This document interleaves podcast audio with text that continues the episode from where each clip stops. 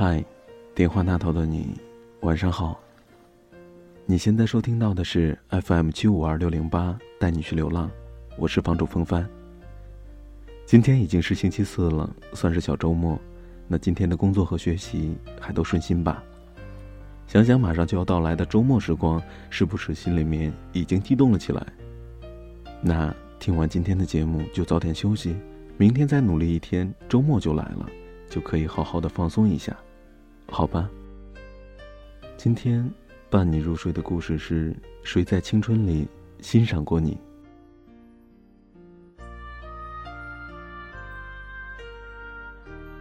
很久以前喜欢过一个女生，我是在一次运动会上偶然看到她的。当时觉得她很漂亮，很温柔，身上有一种特殊的气质，而这种气质深深的吸引着我。从那时起，我便开始关注他。我从他朋友那里，从他朋友的朋友那里打听着关于他的一切。只要是他认识的人，我总会凑上去和人家聊天，假装不经意间询问关于他的情况。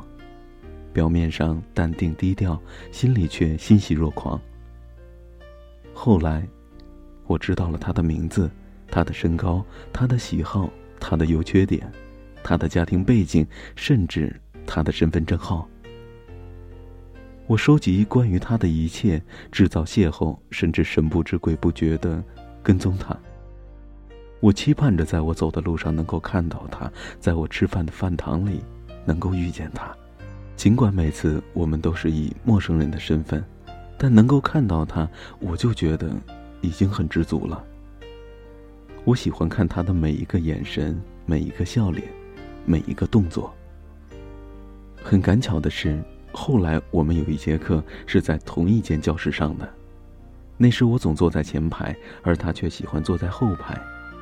我假装每节课都在认真听讲，实际上呢，每时每刻心里都在想着他。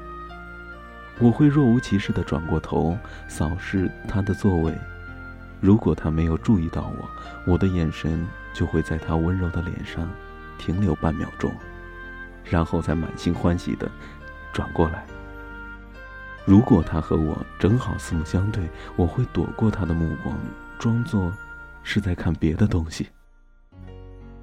我就这样过了好久，没有人发现，没有人知道。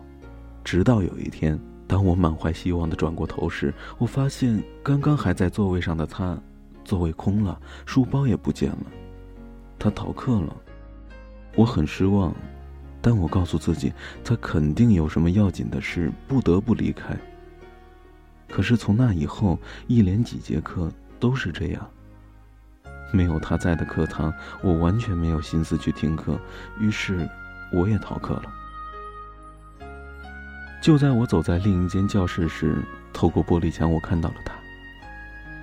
那不是他的课，但是他却坐在教室的后排，右手托着腮帮，眼神。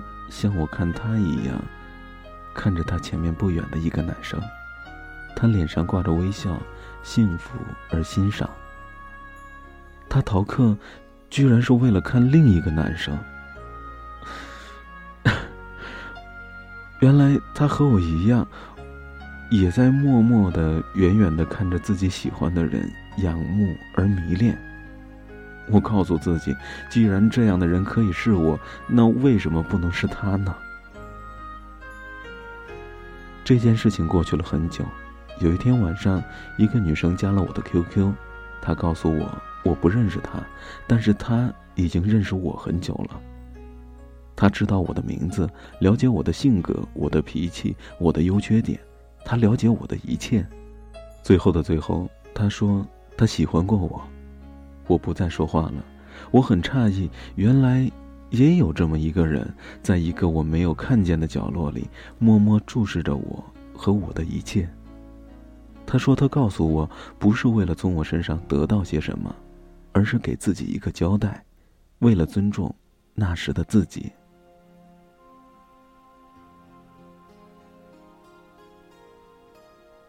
我说：“虽然我不认识你，不了解你。”但你的执着和勇气让我感动，用你的这份执着和勇气去寻找你真正爱的人吧。就在前不久，他又告诉我，一个他并不认识的男生对他表白了。这个男生了解他的性格、他的脾气、他的喜好，他关注他的一切。他丝毫没有注意过会有一个他，像他关注我一样在关注着自己，像他欣赏我一样欣赏着他自己。他笑了，我也笑了。原来这样的故事我们都有。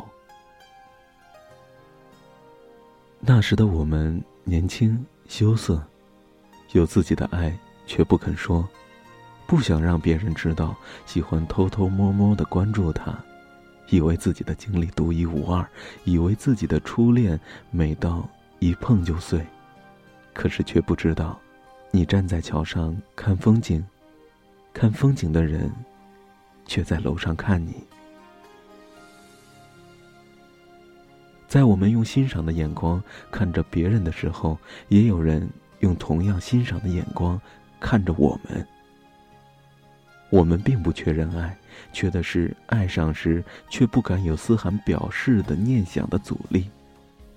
也许正是因为这样，那样的爱恋才变得纯粹、青涩，而美好。谁在青春里欣赏过你？也许你已经知道，也许你并不知道。今天的故事就是这些了。嗯，几点钟了？如果已经很晚，就早点休息吧，毕竟只是小周末，明天还要上课上班呢。不说了，冯帆也困了，一起入睡吧。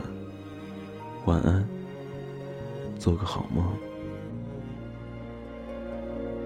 匆匆那年，我们究竟说了几遍再见之后再拖延？可惜，谁有没有爱过？不是一张激情上面的雄辩。匆匆那年，我们一时匆忙撂下难以承受的诺言，只有等别人兑现。不怪那吻痕还没积累成茧，拥抱着冬眠也没能羽化再成仙。不怪这一段情没空反复。再排练，是岁月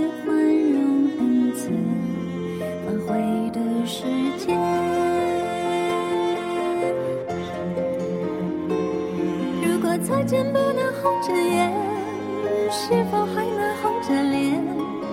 就像那年匆促刻下永远一起那样美丽的谣言。如果过去还值得眷恋，别太快冰释前嫌。谁甘心就这样彼此无挂也无牵？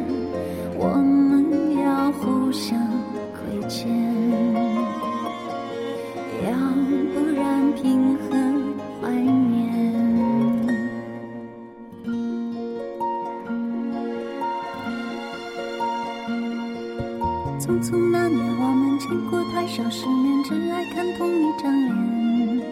那么莫名其妙，那么讨人欢喜，闹起来又太讨厌。相爱那年，活该匆匆，因为我们不懂顽固的诺言，只是分手的